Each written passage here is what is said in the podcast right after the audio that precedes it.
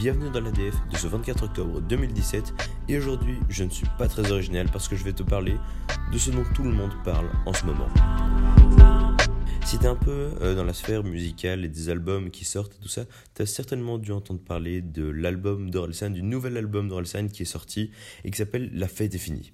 Alors moi, étant un très grand fan d'Orelsan et de son collectif, euh, des, les casseurs flotteurs en général, euh, j'avais énormément d'attentes. Et donc en fait, Orelsan, je l'avais découvert quand il était avec Gringe, donc avec les casseurs flotteurs, dans son dernier album, là, d'il y a un ou deux ans. Et euh, là maintenant, ça fait deux mois que j'ai avant, ça fait deux mois avant la sortie du nouvel album que j'écoutais tous ses anciens sons en boucle, donc aussi ceux de ses albums solo. Euh, donc pour faire un petit récapitulatif, il y a eu d'abord euh, son premier album solo Perdu d'avance, que je n'ai pas écouté donc je n'en parlerai pas.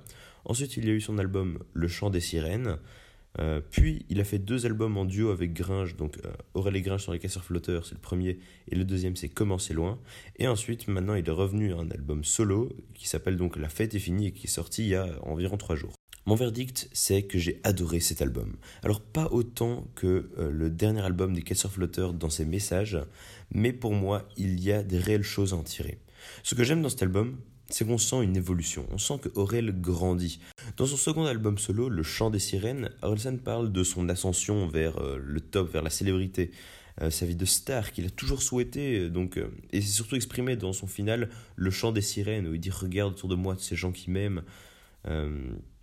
Il parle aussi beaucoup de ses soirées, comment il n'arrête pas de déconner avec l'alcool, avec, avec les filles.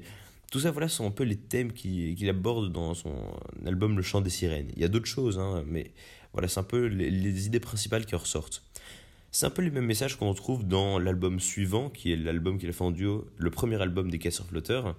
Euh, il parle de leur vie un peu nulle, euh, mais pas ratée entre potes. Il parle de sa meuf, euh, de l'avenir qu'ils rêvent ou qu'ils envisagent d'avoir, mais pourtant sans rien faire pour. Et ensuite, c'est à partir du deuxième album des Casseurs Flotteurs qu'on sent qu'ils ont vraiment grandi. Ils veulent sortir de cette spirale infernale.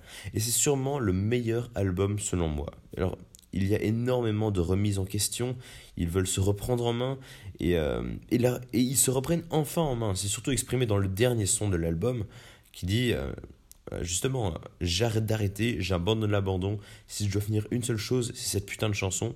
Justement, ça c'est le son inachevé, je te conseille vraiment d'aller l'écouter parce que c'est plus inspirant que n'importe quelle vidéo inspirante que tu pourras trouver sur internet. C'est juste incroyable. En plus, le clip en vaut vraiment la peine. Et donc c'est pour moi le message un peu principal de euh, cet album des casseurs flotteurs, c'est que voilà, ils se reprennent en main et ils commencent leur ascension. Et en fait, à ce moment-là, même si c'est contraire à ce qu'ils racontent, ils sont déjà au top.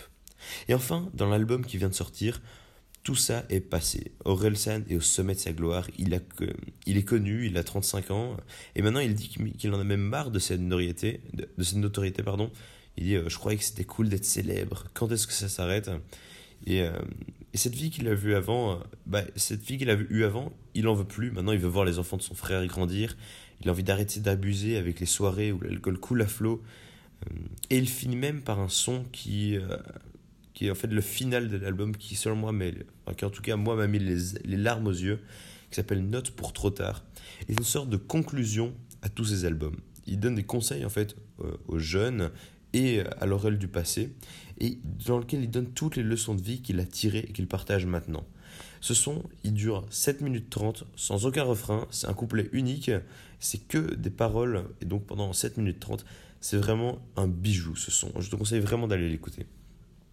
Cet album m'a vraiment renversé. En plus, si on en déduit quelque chose entre les lignes, ce serait peut-être le dernier album de Relsan. Parce qu'à la fin de son son San, son son San, le premier son de l'album, la première musique qui s'appelle San. Euh, à la toute fin de cette musique, il dit euh, San, ça veut dire 3, le dernier volet d'une trilogie, faut pas le rater. Alors, quand on sait que c'est son troisième album solo et que on a l'impression que c'est un peu l'aboutissement de tout euh, dans ses messages, on peut se poser la question de savoir si c'est son dernier album, peut-être son dernier, dernier album solo. je te laisse te créer tes théories autour. Et en fait, pour une fois, je vais pas te demander ce que tu en penses, parce que pour le coup, je m'en fous pas mal de ton avis. C'est euh, Orelsan et les casseurs flotteurs sont des sujets qui me touchent tellement euh, qu'en fait, mon opinion est trop émotionnelle et que je serai pas prêt à débattre. Donc, tu peux toujours me donner ton avis, mais voilà. Ça... Moi, en tout cas, je te dis à demain pour un prochain épisode.